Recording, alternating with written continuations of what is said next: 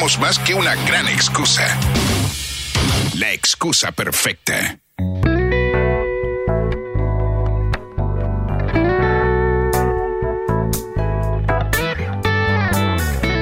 Y seguimos en la excusa perfecta. Momento de charlar con alguien que está recién llegado a la Argentina. Por eso también tenemos que hacer la comunicación vía WhatsApp, por cuestiones que tiene su teléfono de España y todo eso, pero está recién, recién eh, llegado el fin de semana, está acomodando, Sí. haciendo lo que corresponde, que es eh, guardarse, porque viene de, de- de- de España. Eh, y más creo que por su salud que por, por el resto, porque digamos eh, viene de, también de pasarla eh, en España parte de la cuarentena. Le damos la bienvenida a la excusa perfecta a Andy Chango, Nacho y Siríaco. Te saludamos, Andy, ¿cómo andás? ¿Qué tal? ¿Cómo están? Muy bien, ¿vos? Muy bien, acá recién aterrizado, Estábamos contando algo de eso. relajando un poquito acá en el campo, después de la pesadilla que fue el viaje en avión. Contanos un poco cómo es esto de, eh, bueno, estuviste en España eh, y lograste venirte para Argentina en medio de la pandemia. Eh, ¿Fue mucho más complicado o fue bastante fácil eh, lograr eh, conseguir un vuelo y poder venirte para acá? Bueno, eh, fue fácil ahora, bueno, fácil. Sí. Había cuatro vuelos de aerolíneas y cuatro Iberias programados, aprobados por el gobierno, porque son vuelos de repatriación. Claro. Pasó que mucha gente se fue a veranear y quedaron como 2.500 colgados, viste, allá, que no pudieron volver y, y fue- entonces fueron tirando vuelos.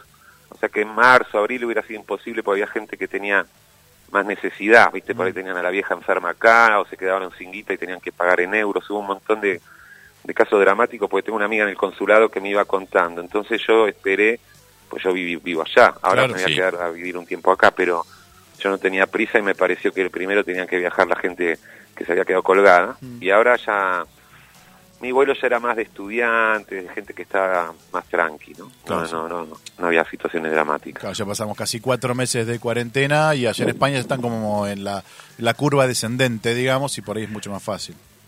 Sí, sí, sí, eso fue un disparate, pues yo estaba en la pileta, en los bares, haciendo la vida normal y decidí venirme acá, al medio, es como la máquina del tiempo, volver a febrero, ¿no? Que es lo que me tocó, Claro.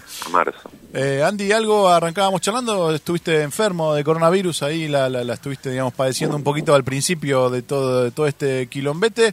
Eh, ¿cómo, ¿Cómo la fuiste llevando? ¿Fue, fue tan, eh, tan terrible como suena o lo, lo llevaste más tranquilo? No, no, no fue, en mi caso no fue nada terrible.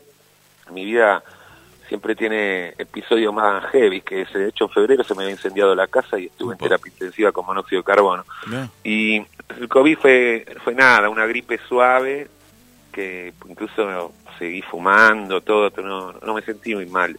Lo que pasa es que la madre de mi hija sí, estuvo como 20 días con 39 de fiebre y los pulmones quitar y la llevamos al hospital que la médica la mandaba a ingresar Wow. y no había camas porque por la edad no se la daban y estaba como agonizando en casa, fue una pesadilla y ahora ya está bien, digo para las dos campanas que puede tener la, la enfermedad, no Claro. te puede agarrar suave como a mí y a mi hija que nos cagamos de risa, no dejamos ni de chupar ni de fumar, Eh, no fue nada y, y la madre sin embargo nos pegamos un susto bárbaro. Claro, me imagino que debe ser, debe ser complejo en eso. Eh, ¿Y te venís para Argentina? ¿Tenés proyectos acá? ¿Te venís de vez en cuando? Porque sabemos que vos vivís en España, pero de vez en cuando venís y te hemos, eh, digamos, eh, visto en tele gracias a estas idas y vueltas. Sí, yo siempre, bueno, voy y vengo desde hace unos cuantos años. Pero primero estuve como 16 años seguidos en, en España. Pero desde que volví acá a la tele, siempre sigo viniendo, aunque sea no a trabajar. Y pues mi vieja está sola y porque tengo un montón de amigos, como todo el mundo. Y ahora no, esta vez me vengo, me quiero quedar un par de años. O sea, Ujú. sí quiero hacer radio, tele, por ahí armar una banda. Vengo con ganas de hacer cosas.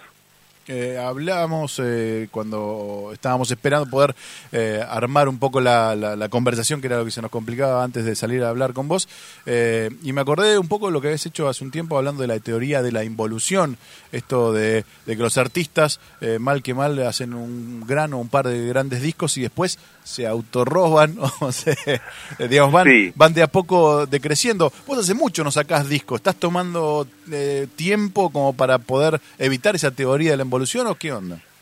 Exacto. Eh, eh, no, por otro lado estuve haciendo otras cosas que, que me distrajeron, ¿no? También, como la tele fue muy, muy absorbente y después algunas cosas familiares y todo. Tuve algunas, pues me distrajeron, pero básicamente el, el tema es ese. A mí no, no me interesa, no puedo hacer los discos de rock que hacía a los 20, porque creo que ya el- ni el rock en lo mismo, ¿no? Que cada cosa tuvo su época y su momento para, para a mí me interesa decir algo siempre nuevo, buscar un idioma o un discurso, ¿no? Siempre dice un disco a las drogas, otro a la angustia, el disco de Boris Vian, siempre busco un concepto, entonces hace unos cinco años saqué como una ópera rock que la puse en internet, que no la escuchó nadie, se llama San Lorenzo Superstar y es un disparate eh, que grabé ahí en España.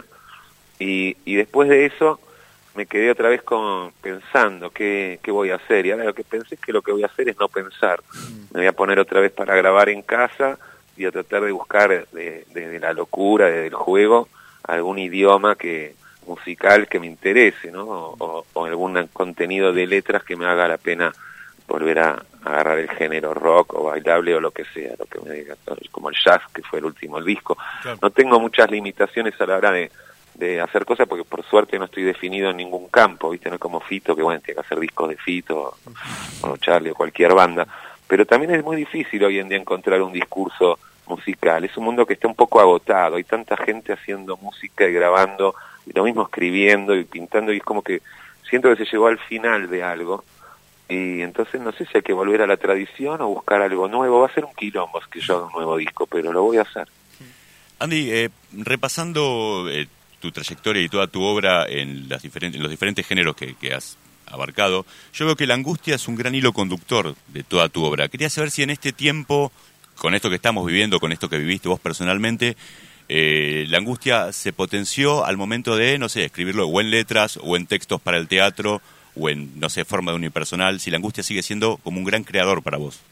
No, lamentablemente eh, yo cuando estoy angustiado no, no hago nada, me deprimo. Eh, en este caso a mí tener el COVID no, no, me, no, me angustió en lo más mínimo, me angustia mundialmente, o sea, me angustia la gente mayor, los pobres, me angustia, yo estoy en España, me angustia África y Latinoamérica, me angustia estos presidentes pelotudos como Trump o Bolsonaro, eh, me angustia el mundo, ¿viste? La manipulación, la mierda mediática, la desinformación y la estupidez de la gente. Me refiero, por ejemplo, a la mitad de Norteamérica, porque uno termina odiando a Trump, pero atrás de Trump hay millones de personas que son igual de pelotudos, también de hijos de puta. Entonces, y me angustia que nadie lo pueda decir, que los propios políticos eh, ni el presidente de España, ni la de Alemania, ni nosotros, nadie puede decir Trump está loco porque se pone un bloqueo comercial y estamos negociando la deuda. Entonces, si la clase política no puede denunciar, ahorita casi, si un rockero, no sé, hace un disco pésimo, nosotros decimos, che, es, pésimo. Y si uno, un actor se, se garcha una pendeja, todos decimos un hijo de puta y lo metemos preso. Pero este hace cosas peores, o no peores, digamos, malas, horribles, y ni sus colegas de profesión le pueden los pueden confrontar, no hay un organismo internacional que diga, men, este tipo tiene que ir preso o, renunciar. Entonces sí me angustia la, situación, pero no, no la enfermedad en sí mismo, me angustiaría si tuviera 80 años, ahí estaría reparanoico como está mi vieja. Sí. ¿Y la situación política en España cómo está? O sea, no, yo la verdad está que no igual que en la guerra civil, la mitad de España son de derecha y franquistas y la otra mitad son socialistas. Y viven peleándose y y no salen de ahí, ¿viste? Y hay un auge de la derecha muy grande con un partido de mierda que se llama Vox, pero que tiene 53 diputados y son nazis directamente.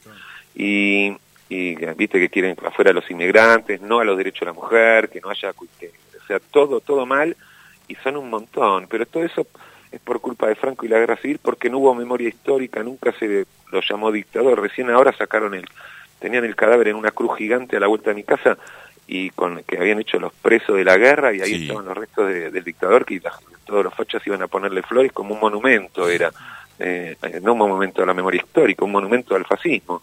Entonces no dejaron de desenterrar a los muertos hicieron la ley de, no memoria histórica cuando el juez Garzón empezó a hacer excavaciones lo, lo eliminaron. Es un país que no resolvió eso entonces no resolvió nada. Siguen siendo los, mismos dos bandos de derecha y de izquierda como extranjero Pero, claro, es anacrónico, eso ahora pasó 50 años, es absurdo que haya franquistas. Andy, vos como eh, extranjero y como artista, ¿sentís ese fascismo de mierda en la cotidiana, digamos, o en los, circuitos, donde te moves o con tus compañeros de profesión? Eh, con los compañeros de profesión no, el rock, eh, bueno, algunos hay, algunos hay, sí. Algunos rockero medio quemado de derecha hay, pero no, no, no ejercen, después lo descubrís. En el barrio que yo vivía, sí, porque ya te digo, estaba cerca, vivo en las montañas, en el Escorial, que es un pueblo precioso, que tiene muchos músicos de jazz excelentes. Hay Antonio Serrano, el capo máximo de la armónica. de música increíble, Javier Colina, bueno, un montón de músicos alucinantes, pero hay un montón de población de derechas que van con la banderita de España y que dicen, no, son hirientes en el sentido que te dan miedo, pero escuchas unas, unas conversaciones que te lastiman el, oído y después hacían esas marchitas ridículas contra la mascarilla, no sé, y los que no salieron a la calle para ni por los muertos, ni por Franco, ni por nada, de golpe salen en plena pandemia a decir que, que la libertad no sé qué. Es un disparate. Pero el problema es que hay mucho, mucho fascismo en España y eso te, depende de dónde estés, ¿viste? Si estás en Madrid, en Malasaña, no te enterás, es todo lo contrario, como estar en Berlín, no sé, en una fiesta, y todo, todo lo travestido, todo lindo, todo drogado, todo libertad, y hay muchos lugares piolas, y hay lugares que no tanto.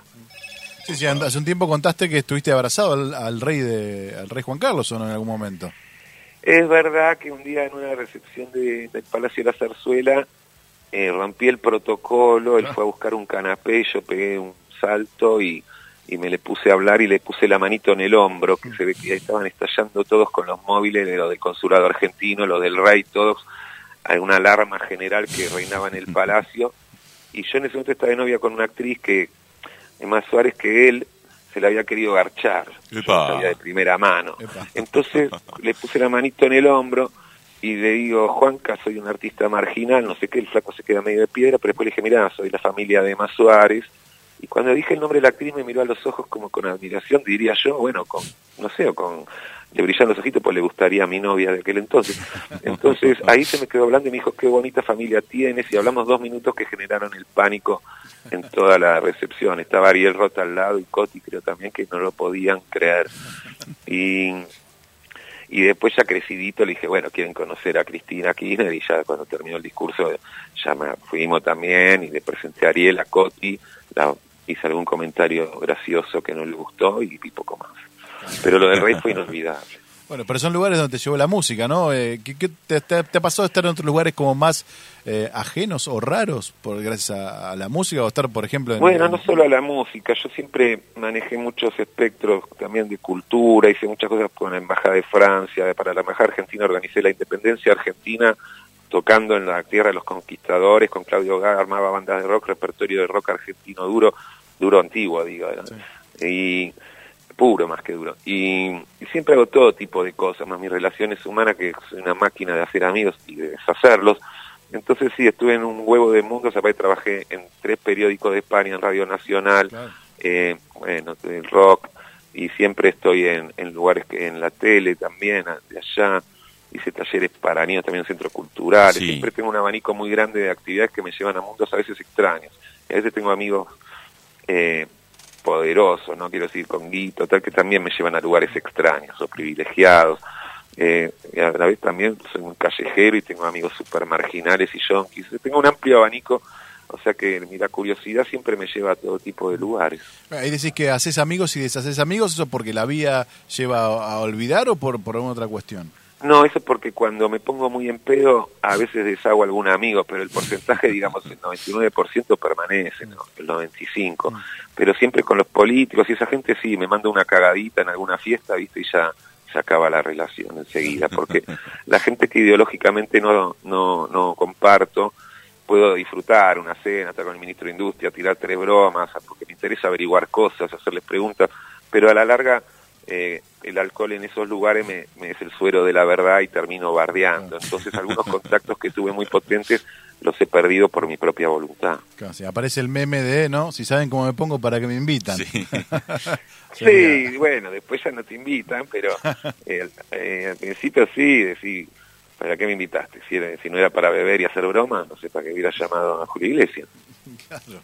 Eh, y después, bueno, la, tele te fue abriendo también eh, contactarte con gente, hablar. ¿Te pasó eh, estar hablando con gente que realmente tenía ganas de hablar? Pues decís, te hemos visto con presidentes, te hemos visto con músicos, con eh, deportistas, en todas las maneras posibles. Eh, ¿Alguna de esas notas la buscaste como diciendo, tengo muchas ganas de hacer esto con alguno de estos?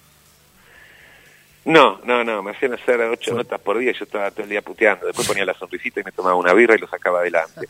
si me hubieran puesto a Maradona me hubiera encantado. Ahí está. Eh, y, después sí, hay notas que me interesaban más que otras. Por ejemplo, la presidenta de Chile me interesaba más que, que el bailando, obviamente, o que una desfile de modelos. Enzo Francescoli me, me gustó mucho, porque le tenía mucho cariño y porque me firmó una foto para mi sobrino que se llama Enzo. Mm. No, algunos momentos lindos sí, Sabina, que lo conocía de España, amigos, Serrat, no amigo, creo que sea muy amigo, pero Sabina lo conocía, Serrat me tiró buena onda también porque conocía a mi padre, me gustó hablar con él. Eh, pequeñas cosas que sí, por supuesto, pero la mayoría de las notas yo quería que me tragara la tierra, ¿viste? Creo que eso es un poco lo que le, ponía onda al programa, porque de chupar medias era yo me quería matar. Y no volverías a la tele, ¿no? Estás en un proceso. Sí, porque, sí voy a volver a la tele, pero eh, tengo un par de proyectos ya, y, pero tengo estoy pensando que esta vez quisiera volver con una idea propia, ¿no? Claro, el personaje de Chango Feroz no. Y sí, eso ya pasó, ¿no? Porque ya hice tanto que ya el mismo el segundo año ya era como más aburrido también, porque ya, ya habíamos hecho todo. Si hay que laburar y me ofrecen algo bueno, pues sí, qué sé yo, ahora eh, estoy, tuve tres años sabáticos y ahora estoy, vine con ganas de laburar. Entonces, primero voy a tratar de, hacer lo que yo quiero hacer y, tirar buenos, unos proyectos que tengo eh, que me interesan muchísimo y que creo que le interesan muchísimo a la tele que, que, existan. Pero después, sin bastardearme, sin, obviamente no me irá al programa de Real, pero eh, si alguien con onda, como en su momento los de Duro, que me dan libertad para hacer unas bromas y tengo que, que salir a la calle, salgo, como cualquiera. ¿Te arrepentiste en algún momento hacerte famoso por, eh, digamos, por, por tu enfrentamiento con Lucho, con el que la joda con las drogas? En algún momento dijiste, tenía muchas más cosas para decir más interesantes que por ahí lo que se, se ensalzó, por eso te abrió una puerta. Mira, no podría arrepentirme porque no lo provoqué yo, viste, esa cosa me mm. superó a mí. Yo fui a hacer unas notas con mi chispa habitual, después volví de España 15 años después y por la calle me decían, eh, viva la marihuana, genio, tal. Ahí agarré a los de Duro de Omar y dije, che, me están yo no puedo salir a la calle con mi vieja, ahora dame trabajo. Y, así arrancó Chango Feroz. Y ahora también estaba en España y se viralizó no sé qué programa que fui con un comisario, con el Feynman y tal. Y todos me dicen gracias, gracias. Y está bueno, quiero decir, está bueno pues yo hago otras cosas y la gente me conoce. O hay un público que, que consumió las otras cosas. Entonces no me quita lo que hago. Me suma una gente que que la mitad deben ser unos nabos porque ven a Feynman o les importa eso y la mitad son gente con onda que le gusta que yo diga la verdad o que, o que me enfrente a un policía, cosa que me parece genial, ¿viste? Que pase en la tele y que como que represente, a veces digo cosas que, que mucha gente las quería decir desde su casa y esa función sí me interesa. Un poco vengo para eso también, con tanta careta y tanta hipocresía, creo que que está bueno estar en los medios ahora en Argentina, pero ocupando un lugar el lugar que tengo que ocupar, no de muñeco de otro.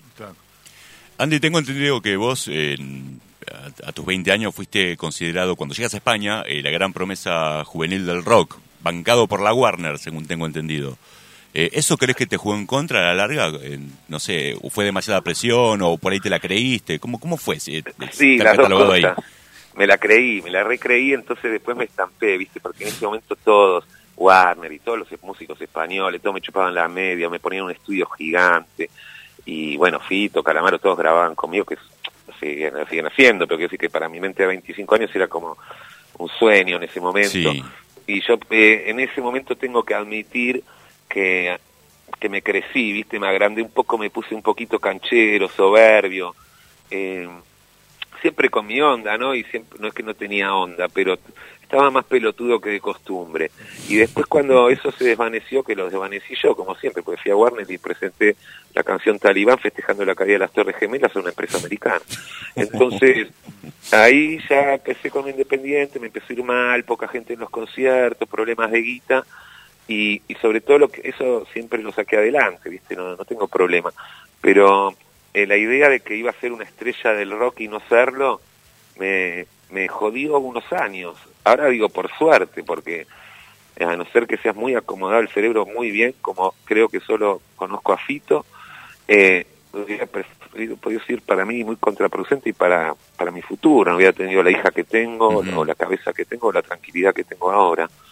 Eh, pero en su momento fue duro, ¿viste? Cuando vos tenés una expectativa exagerada y encima los demás te la festejan. Sí. Me la festejaron varios años. Entonces, el entorno te mata, porque vos te crees todo lo que te dicen, la promesa, genio, la vas a romper, los músicos chupaban las medias, podía, y, y en vez de, de seguir por ahí buscando en la música o en uno, uno se vuelve más banal, aparte, claro, tenés más salidas nocturnas, más minas, te invitan a todos lados. Es muy difícil ahora que te vaya bien Sí. y producir, viste, qué sé yo, si Cervantes le hubiera ido bien a los 20 años, el Quijote tendría 10 páginas, porque estaría todo el día en fiestas recibiendo premios como Paul y garchándose minas. Sí. Entonces es todo un arma de doble filo el éxito.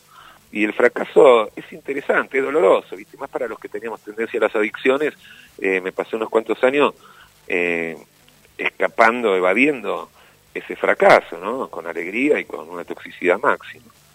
Eh, ¿Te pasa en los aeropuertos que te acercan más los perros a vos porque te reconocen o, o no? ¿Sabe que no? Porque si se acercaran se llevarían una sorpresa cada vez que vengo. No lo digamos. No lo, no lo, no lo repitamos. Pues sería, qué momento complejo en el aeropuerto. Ahí viene Andy Chango, por ahí, claro. Dicen, trae el perro ahora. ¿Cuánto te cambió la, la vida a tu hija? ¿Te cambió mucho lo que pensabas de muchas cosas o eh, eso es, es algo lindo y que no... Mira, la ideología no cambia en absoluto. Ok. Que, que seas un pelotudo y la hija sea más piola que vos y te lo explique. Que eso sí me está pasando con muchos temas como el feminismo, Ujú. eh, muchas cosas, eh, la manera de hablar, la manera de insultar. Hay muchas cosas que mi hija me enseñó, pero la ideología general es siempre la misma cuando la tenés. La idea del mundo uno la construye antes de tener la hija y, y la hija no te lo cambia. Supongo que a un tipo por ahí, a una persona más más loca, más con el trabajo, con lo que sea, eh, una hija por ahí, eh, en un- algún caso lo puede bajar a tierra, volverlo más humano, más sensible. Pero yo no creo que, que los hijos te cambien, evidentemente es uno el que cambia a los hijos, o sea, el que los moldea. Y, y aparte que, no sé, te, aporta, ¿viste? Te aporta una dosis de amor y de motivos para vivir, pero eso no, no es un cambio en mi personalidad. Es verdad que muchas veces salgo de la cama porque tengo una hija, y de hecho Sí. ahora voy a ponerme a trabajar porque tengo una hija, porque si no me pondría una radio por internet y me quedaría vagueando el resto de mi vida. Yo todo lo que hago ahora es un poco para poder apoyar a mi hija y para que tenga un papá pilas, pero si ella no estuviera por ahí yo ya hubiera colgado la toalla hace rato. Mira, interesante. El 27 de junio pasado cumpliste 50 años, te, te enganchó medio en un momento complicado. ¿La fiesta fue mucho más diferente que lo que la pensabas? Y pensaba una fiesta para 200 personas con escenario y lo hicimos en casa con mi hija Claro, para dos, ni siquiera sin escenario. y con la mamá enferma. Y, y estuvimos, no, la pasé bomba. Lo que pasa, yo no entiendo que yo cumpla 50 años, ¿viste? Para mí no lo tenemos que promocionar mucho. Ok. Porque hay algún tipo de malentendido con eso. Después te mando una foto. No, no, no, no tengo 50 años. No, no, aparte te pones a pensar lo que vos pensabas de la gente de 50 años, hace 20 por lo menos, y seguramente dista de lo que la gente piensa de vos. Mirá, eso espero. Y lo único ahora con el encierro y el COVID me agarró un dolor de cadera, tuve unas hemorroides, sentí No. el poder de la vejez justo Sí. cuando cumplí años, pues me agarró con hemorroides, la cadera mal, los anteojos que no veo bien, Mm. y dije, ya está, estoy muerto, ya soy un viejo choto. Pero después no, después me puse a jugar al tenis y, y me di cuenta que, que todavía no, no tengo el pie en la tumba, que queda todavía unos cartuchos para quemar. Aparte, si lo miras a por cómo está, hay otra gente que, seguramente sea más- hasta mayor en algunos casos, eh, decís que ahí, siempre hay un ejemplo para seguir. Totalmente, ah, no, es todo un ejemplo porque cambió mucho todo, o sea, ahora la gente vamos a vivir más años, tengamos esa suerte, y entonces eso hace que las edades son más relativas, o sea, una persona de 50 ahora, por ahí es como una de 35 o 40 de, de hace 30 años, porque le queda, eh, antes era la mitad de la vida para los 35, Claro. ahora la mitad de la vida es a los 45. Eh, siempre que tengas la suerte de, de no morirte de otra cosa, ¿no? Pero de viejo, al cambiar para arriba, al subir, pues eh, se extiende la juventud también. Y además que yo creo que ahora nosotros nos criamos con una generación más, que si no, no es lo mismo un viejo de 50 años en la época de mi padre, que eran todos iguales y se vestían todos de, de médico o de lo que sea. Mi padre era médico, lo digo. Ahora como que hay, hay gente piola y muy grande, ¿no? Antes eh, era, era más difícil, eso pasaba por ahí en círculos artísticos o muy elitistas, pero la sociedad en sí era muy pacata. Sí. Ahora hay un nivel de locura, yo tengo amigos de 60 años que parecen pendejos de 20, ya quisieran divertirse los niños con esa sabiduría y esa fortaleza. Andy, vos sos uno de los tipos más eh, sociales y predispuestos al diálogo que por lo menos yo conozco en los medios, pero hace poco dijiste que para vos hoy por hoy la felicidad radica en no ser molestado. ¿No es contradictorio? Eh, sí, es totalmente contradictorio y aparte no, no, es raro que yo haya dicho eso, pero a veces como tuve unos tuve algún anito complicado, ah, por ahí fue después de Duro de Domar, viste, hubo algo con la tele que me sentí muy invadido y que sí me retiré a la montaña y no quería hablar medio con nadie, ni de hacer notas, ni nada, Sí. estaba saturado, pero en condiciones normales eh, a mí no me molesta, a, a mí hablar me encanta, me molesta cuando viene un pesado y te habla a un centímetro de la cara y te exagera, ¿viste? Me, me molesta algunas exageraciones que son muy muy argentinas, ¿viste? Acá sos un ídolo o sos un forro, hay dos opciones y estás en los medios, no tenés ninguna en el medio. Eh, Andy, hoy recordábamos cuando has tocado acá en Mar del Plata hace algunos años, me acuerdo una buena relación con los chicos de la Vuelta al Mundo en Elefante, que ahora tienen otros proyectos y otras cosas, pero lo haces, lo solés hacer en, en algunas ciudades. Esto de juntarte con una banda local, laburar, por ahí producirles algo, aprovechar para tocar, eh, ¿te, te ha pasado con eh, en muchas ciudades esto? No, fue un fenómeno marplatense. Epa, bueno. eran estos chicos encantadores que, que me, me buscaron de alguna manera, se sacaron todos los temas increíbles, entonces durante dos años seguidos yo me iba a Mar del Plata, vivía en la casa de ellos, ensayábamos dos días, pasábamos bomba y después hacíamos algún conciertito. Fue eso, eso es gracias a ellos, estuvo, estuvo muy bueno. Muy bien. No, porque te quería preguntar si habéis escuchado algo como para recomendarnos o algo, si te pones a investigar un poco o siempre para atrás. Mira, yo la verdad que la música ya no, no consumo, o sea, escucho música clásica, jazz para cocinar, eh, no me interesa mucho, no es que no me interesa, es como lo de la tele, me saturó, viste, una persona de 50 años que es rockero desde los 14, Claro. yo ya me metí una cantidad de canciones en la cabeza que, que y después son todas iguales, o el sonido, un sonido moderno, tal, no me interesa. Otra cosa es que algún día me pasa, voy a un festival, no sé, en el País Vasco, toca una banda de trans no sé qué, Sí. y de Londres con tumbadora, programaciones, y están todos tomando pastillas, y entiendo que eso tiene una fuerza increíble, y digo, me paso una buena noche, pero después no voy a poner play en mi casa para escuchar eso. Y no, en eso estoy, lo que te decía, yo veo un poco un agotamiento de los discursos sonoros, eh, literarios, fílmicos, y, y no me gusta mucho lo, lo actual para el lado que va, ¿no? Eh, me pasa con las películas, ese ritmo vertiginoso Sí. y la música atronador. Yo me encantan las películas antiguas y los libros me encantan antiguos. No quiere decir que no pueda leer un buen escritor de ahora y disfrutarlo, pero siempre me voy a preferir agarrar a Conrad o a cualquiera de los que ya me gustaba. A lo mejor, viste, uno se hace muy el piola, el moderno, el abierto, pero uno bastante, termina siendo bastante conservador en cuanto a los gustos, no en cuanto a las costumbres y que cada uno haga lo que quiera, ¿no? Pero a mí me gusta la literatura clásica, me gusta la música clásica, me gustan las sustancias clásicas. Eh, no cambié en 40 años eso. Sí, sí, ahí eh, habíamos leído hoy temprano que en un momento dijiste algo como que valorás más el silencio ahora eh, que antes y creo que es parte ¿no? de, eso que nos estabas contando. El silencio total, pero porque creo que hay una contaminación auditiva en el mundo que no se evalúa como si fuera ambiental, y es ambiental, quiero decir, a mí yo no puedo ir a una playa que me rompen el oído, no me puedo subir a un taxi que me destrozan el cerebro con el programa de radio que están escuchando o la canción que ponen, y en las ciudades no existe el silencio, en la montaña y en el campo todavía existe, y para mí el silencio es una música celestial, no hay música sin silencio eh, no existiría, sería una nota continua. Sí. Es fundamental. Y esa valoración del silencio me parece que tendría que ser general, ¿viste? Y empezar a, a controlar un poco. El otro día, el otro día, hace cuatro años estaba escribiendo el libro para Planeta viajando por el interior. Sí. Me voy a Salta, el lugar más hermoso del mundo, un dique de no sé qué, y había un reggaetón a todo volumen que lo ponía el, el Estado, que ni siquiera era un chabón. O sea, en el paisaje natural más hermoso. Menos mal que en el Talampaya eh, no lo pusieron, ni en el Valle de la Luna, pero como venimos va a ser así, no vas a poder ir a un solo lugar a escuchar el silencio, y el silencio, eh, te digo de vuelta, es una música maravillosa. Y es Eh. más, es fundamental para poder disfrutar la música, ¿no? Eh, primero tiene que haber silencio. Mi, mi última tiene que ver con la música. Hablaste, digamos, eh, y hemos hablado de, con los que has tocado y todo eso. ¿Cuál fue el artista que más te sorprendió en el, en el trato eh, desde lo musical? Es decir, eh, como que te dejó, digamos, pensando en que hay héroes dentro del rock todavía, eh, no sé, laburando con, no sé, o cruzándote con alguien que por ahí no te hubiera llamado la atención hasta que lo viste laburar o adentro de un estudio o en vivo. No, bueno, en ese sentido, un día vino Charlie a mi casa a tocar el piano eh, con Hilda Lizarazu, no sé a qué, a las 2 de la mañana, se fueron a las 8. Me tocó toda la música del mundo, todos los Beatles, todos sus temas, y, fue la experiencia más fuerte que tuve. Y después, a Fito también me da mucha satisfacción en la casa y con su piano, ¿no? Yo disfruto mucho de los músicos buenos tocando su instrumento, el piano. Bueno, también por alguna noche en pedo con Gaby Carámbula he disfrutado escuchándolo tocar la guitarra.